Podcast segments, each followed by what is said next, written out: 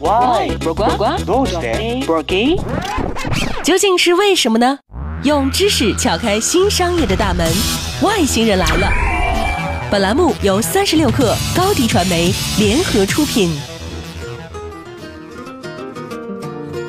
最近，车和家推出了一款增程式 SUV，发布会热热闹闹，可冷静下来，大家却又议论纷纷。车和家为什么不做纯电动车，而是要选择增程式电动车？ 要知道，增程式电动车在市场上比较少见。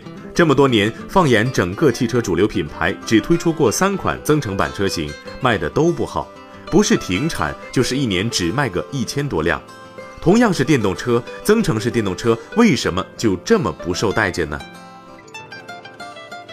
首先，从车企的角度来说，生产增程式电动车成本过高。增程式 SUV 虽然解决了电动车的里程焦虑，但开发增程机是一项新的支出，发动机排量的匹配、运行工况的设计、控制策略等因素都会影响到车的经济性。所以在配置相同的情况下，增程式汽车的售价可能会比其他种类的电动汽车高出一些。对于一直号称经济实用的电动车来说，自然就显得有些伤筋动骨了。其次，节能效果并不明显。以这台理想制造 ONE 为例，虽然也号称是电动车，但这辆车实际上是会产生油耗的。在行驶中，发动机会为电池供电，而燃油则是为发动机功能。车和家的创始人李想自己说，这台车在城市路况中行驶时，油耗是宝马 X5 的一半，但在高速状态行驶，油耗却比宝马 X5 更高。这么一来，对消费者来说，购买电动车的初衷似乎就变了味儿了。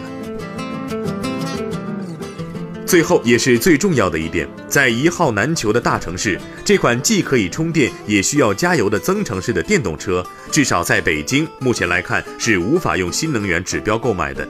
虽然不久之前国家发改委制定规定，将增程式电动汽车划归了纯电动车投资项目，但也改变不了它尴尬的身份。